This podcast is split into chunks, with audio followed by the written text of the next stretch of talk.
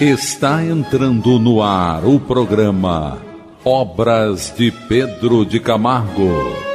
Produção e apresentação ouvintes da Rádio Moisés Santos. Eu sou Moisés Santos e este é o programa Obras de Pedro de Camargo. Estamos juntos nessa busca pelo entendimento do Evangelho de Jesus, em busca da verdade conhecendo a partir das palavras de nosso Senhor Jesus Cristo, interpretadas à luz da doutrina espírita, auxiliadas por esse arauto do Evangelho, que é Pedro Camargo, em sua obra Na Seara do Mestre. E nós já estamos alcançando os últimos capítulos desse livro. Aguarde, meu caro ouvinte, porque em breve estudaremos uma nova obra de Pedro de Camargo nos mesmos moldes, buscando os mesmos recursos para que o consolo, o entendimento, a permanência da luz do amor do Cristo permaneça conosco. Hoje vamos estudar o capítulo que tem por título O Dom de Deus. É uma passagem belíssima do Evangelho. É o encontro de Jesus com a mulher samaritana. Os judeus que haviam estabelecido uma cisão, uma separação com os samaritanos, que também criaram a própria sinagoga e desenvolveram recursos semelhantes, viviam separados, não se falavam. E Jesus nos traz esse grande ensinamento convocando a união, o entendimento, a concórdia, a paz entre nós. E Pedro Camargo cita um trecho do Evangelho de João, capítulo 4, versículos 9 e 10. Como, sendo tu judeu, pedes de beber a mim, que sou mulher samaritana? Respondeu Jesus: Se tu conhecesses o dom de Deus, e quem é o que te pede de beber, tu antes lhe terias pedido, e ele teria dado água viva. A mulher de Samaria escandalizou-se de o judaísmo de Jesus não impedi-lo de comunicar-se com a filha de uma tribo considerada inimiga e da qual os judeus viviam divorciados por questões de ordem política e religiosa, a ponto de não se comunicarem. A essa admiração, o mestre retruca com estas palavras de profundo alcance: Se tu conhecesses o dom de Deus, e quem é que te pede de beber? Vamos elucidar esse verso. Elucidando o verso. Vamos buscar em um Novo Testamento o Evangelho de João, capítulo 4, versículos 7 a 26, para conhecermos todas as nuances desse encontro. Deixou a Judéia e foi outra vez para a Galiléia. E era-lhe necessário passar por Samaria. Foi, pois, a uma cidade de Samaria, chamada Sicar, junto da herdade que Jacó tinha dado a seu filho José.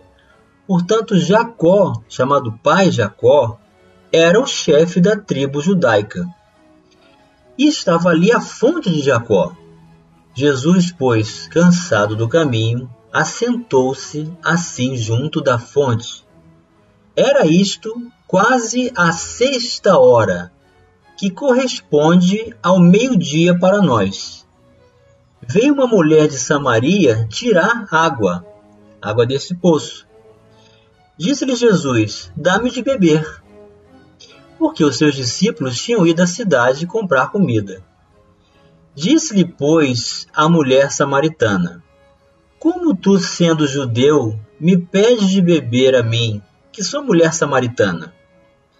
E aí vem a explicação: porque os judeus não se comunicavam com os samaritanos. Jesus respondeu e disse-lhe: Se tu conheceras o dom de Deus, e quem é o que te diz, Dá-me de beber, tu lhe pedirias, e ele te daria água viva. Disse-lhe a mulher: Senhor, tu não tens com que atirar, e o poço é fundo. Onde, pois, tens a água viva? És tu maior do que o nosso pai Jacó, que nos deu o poço, bebendo ele próprio dele e os seus filhos e o seu gado? Jesus respondeu e disse-lhe: Qualquer que beber desta água tornará a ter sede. Mas aquele que beber da água que eu lhe der, nunca terá sede, porque a água que eu lhe der se fará nele uma fonte de água que salte para a vida eterna. Disse-lhe a mulher: Senhor, dá-me dessa água, para que não mais tenha sede, e não venha aqui tirá-la. Disse-lhe Jesus: Vai, chama o teu marido e vem cá. A mulher respondeu e disse: Não tenho marido. Disse-lhe Jesus: Disseste bem, não tenho marido, porque tiveste cinco maridos, e o que agora tens não é teu marido. Isto disseste com verdade. Disse-lhe a mulher: Senhor, vejo que és profeta. Nossos pais adoraram neste monte, e vós dizeis que é em Jerusalém o lugar onde se deve adorar. Disse-lhe Jesus: Mulher, crê-me que a hora vem em que nem neste monte, nem em Jerusalém adorareis o Pai. Vós adorais o que não sabeis, nós adoramos o que sabemos, porque a salvação vem dos judeus. Mas a hora vem, e agora é, em que os verdadeiros adoradores adorarão o Pai em espírito e em verdade, porque o Pai procura tais que assim o adorem. Deus é espírito, e importa que os que o adoram o adorem em espírito e em verdade. A mulher disse-lhe: Eu sei que o Messias, que se chama Cristo, vem. Quando ele vier, nos anunciará tudo. Jesus disse-lhe: Eu sou, eu que falo contigo. Então, meu caro ouvinte, foi de propósito que Jesus, abdicando de alimentar-se, pois ele raramente comia, como afirmam os discípulos, sentou-se no poço de Jacó e conversou com a mulher samaritana. Os judeus não conversavam, não se comunicavam com os samaritanos, e muito menos os homens falavam diretamente às mulheres desconhecidas. Mas Jesus apresentou-se, apresentando também um recurso de uma fonte inesgotável de luz e amor, a chamada água viva. E para que ela o reconhecesse, ele também apresentou a profetização. O que é a profetização? Uma ação anímica em consciência espiritual do que somos. Jesus conhece até o nosso pensamento, toda a nossa história, toda a nossa vida, e sabia que ela tinha um problema com relação ao uso do sexo e já havia contraído como condição íntima desse dever com cinco maridos.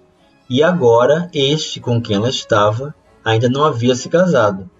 Então ela se maravilhou, porque ele estava falando da vida inteira dela. E ela sai correndo para avisar a todos que ali estava o Messias, porque ele se apresenta como tal quando ela pergunta quando Jesus, o Cristo, deveria vir. E ele se apresenta: Sou eu que falo contigo. Realmente, a samaritana ignorava a existência da maior de todas as mercês que o Pai Celestial prodigaliza a seus filhos, que é o amor. Como também não sabia que aquele com quem ela falava era precisamente o veículo divino através do qual nos foi concedida a celeste dádiva, conforme acertadamente disse João, o evangelista. A lei veio por Moisés, mas a verdade e a graça, que é o amor, vieram por Jesus Cristo. Está no Evangelho de João, capítulo 1, versículo 17. Então nós temos toda uma sequência de apresentação da vida de espírito, da moral cristã, das possibilidades e ferramentas de entendimento do progresso, apresentadas numa cronologia histórica.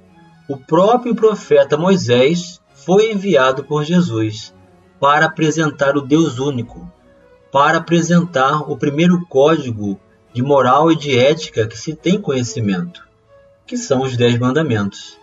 Mas a verdade e a fonte de conexão, de luz e o alimento da alma, que estabelece então o consolo, que estabelece o regozijo, a fortaleza moral, é essa chamada graça que vem do céu. Quando agradecemos, daí a gratidão ser um recurso de conexão com a graça, que é o amor, que é essa fonte inesgotável de luz, que é a água viva que Jesus está convidando a mulher samaritana a beber, que não se encontra no poço.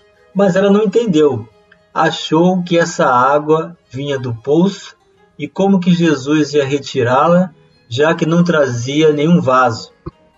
E também está bem claro que ela estava bem cansada de ir sempre buscar água naquele poço e que se tivesse esse recurso, esse contato com a água viva, ela não precisaria mais fazer esse trajeto e retirar essa água sempre que fosse necessário. Mas Jesus lhe mostra que essa água não é a material tão importante, tão necessária para todos nós. Porém, primeiro vem uma água que estabelece a convicção, que estabelece os recursos da coragem moral, da segurança pessoal, das condições de determinação que realizamos para cumprirmos com o nosso desiderato no cumprimento dos nossos deveres pessoais dentro do campo do gênero de provas de que todos estamos associados na condição de encarnados.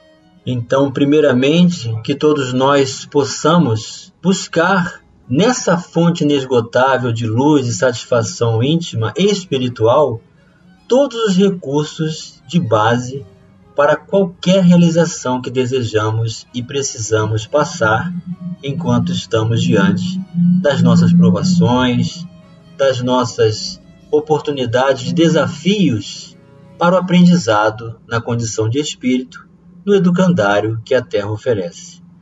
Vamos continuar buscando o entendimento desse encontro de Jesus com a mulher samaritana já já no próximo bloco. Estamos apresentando o programa Obras de Pedro de Camargo.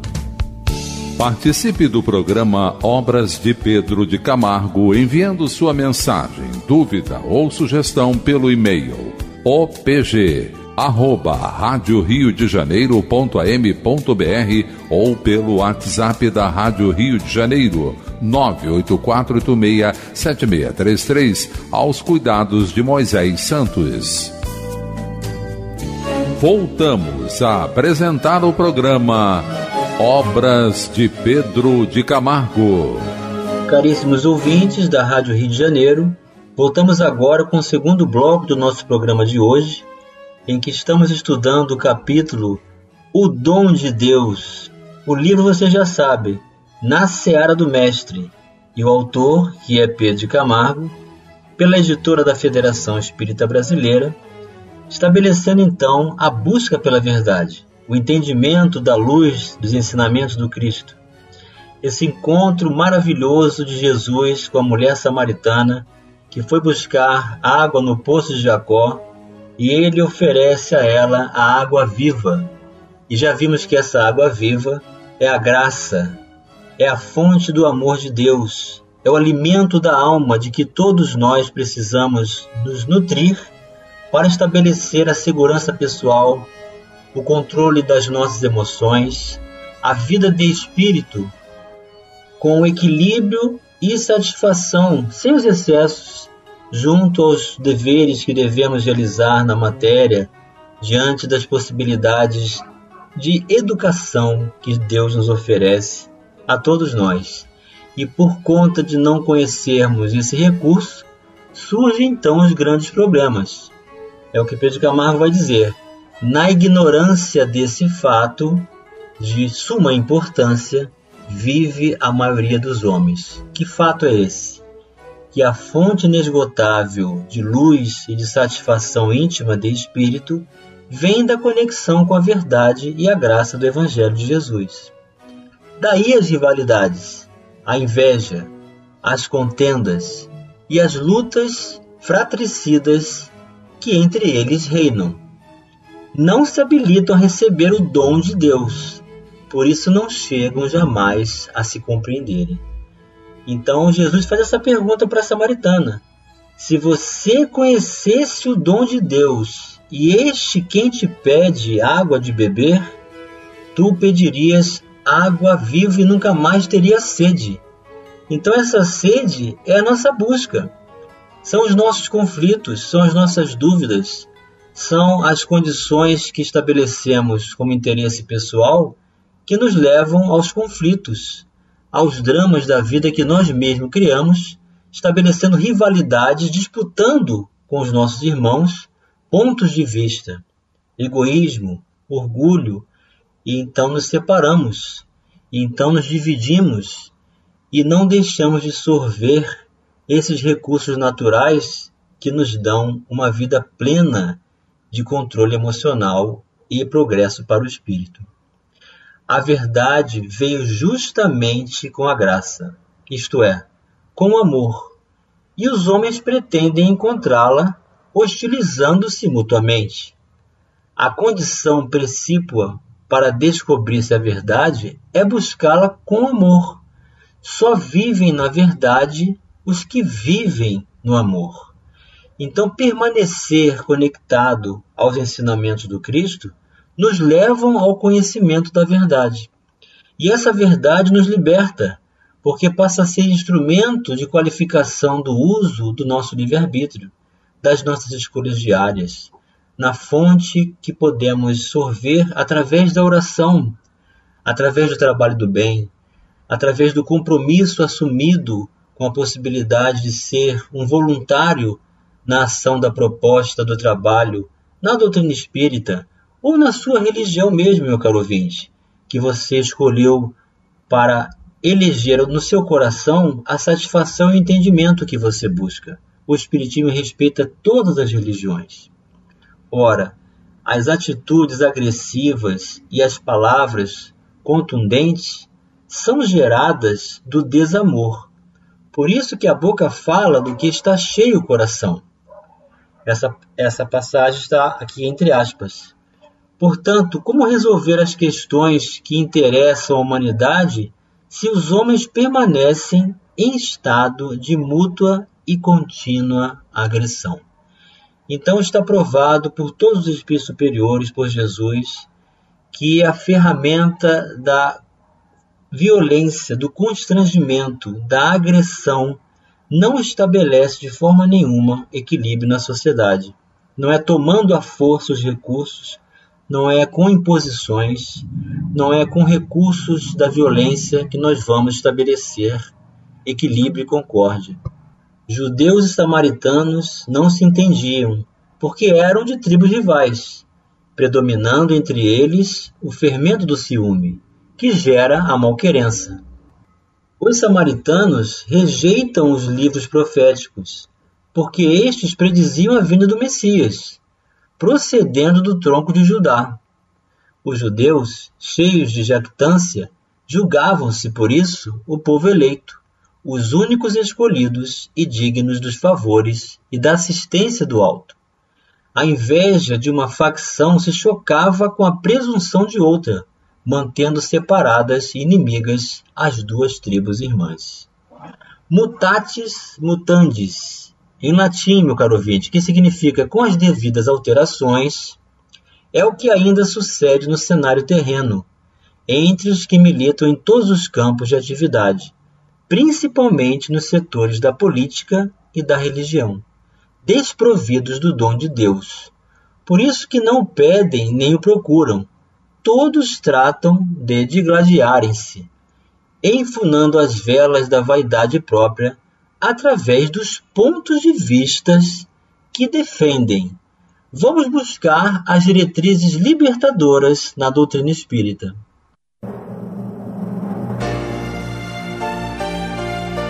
Diretrizes Libertadoras. O Livro dos Espíritos, em sua terceira parte das Leis Morais, a questão 893. Qual a mais meritória de todas as virtudes? E os instrutores da humanidade responderam: Toda virtude tem seu mérito próprio, porque todas indicam progresso na cena do bem. Há virtude sempre que há resistência voluntária ao arrastamento dos maus pendores. A sublimidade da virtude, porém, está no sacrifício do interesse pessoal pelo bem do próximo, sem pensamento oculto. A mais meritória é a que assenta na mais desinteressada caridade. E a pergunta 895. Postos de lado os defeitos e os vícios acerca dos quais ninguém se pode equivocar, qual o sinal mais característico da imperfeição? Ou seja, meu caro ouvinte, o que é que pode existir de pior nas escolhas nossas, espíritos?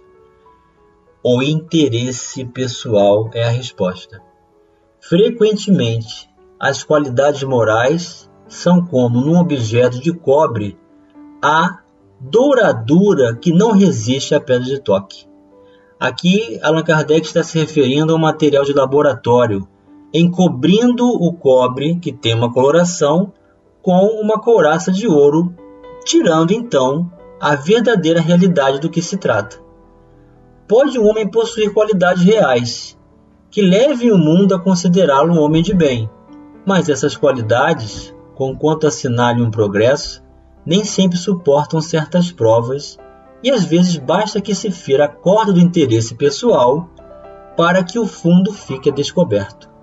O verdadeiro desinteresse é coisa ainda tão rara na Terra que, quando se patenteia, todos o admiram como se fora um fenômeno.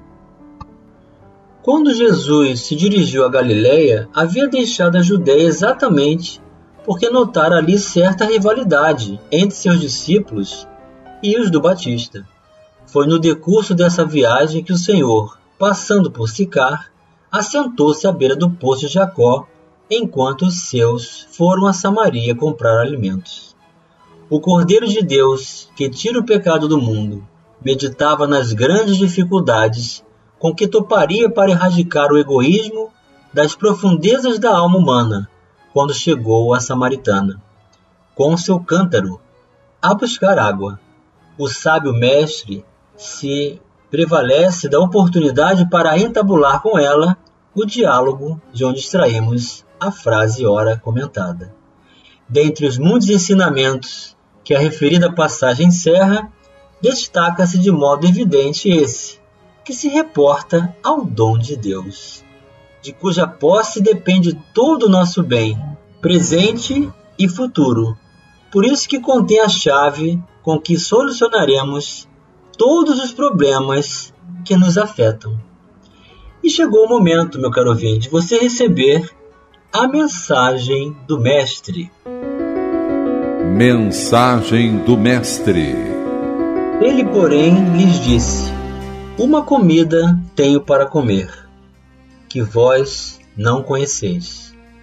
Então os discípulos diziam uns aos outros: Trouxe-lhe porventura alguém algo de comer? Jesus disse-lhes: A minha comida é fazer a vontade daquele que me enviou, a realizar a sua obra.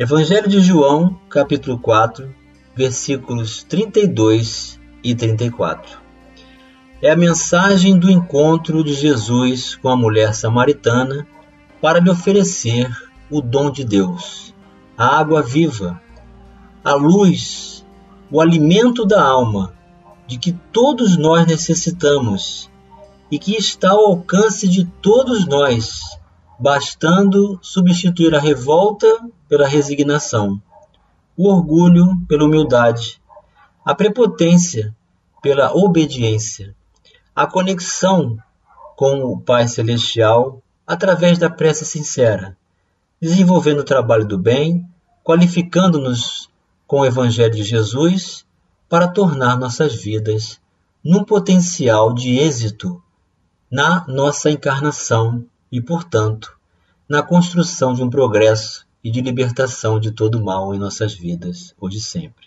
Um grande abraço, meu caro ouvinte, e até o próximo programa. Você ouviu o programa Obras de Pedro de Camargo. Produção e apresentação Moisés Santos.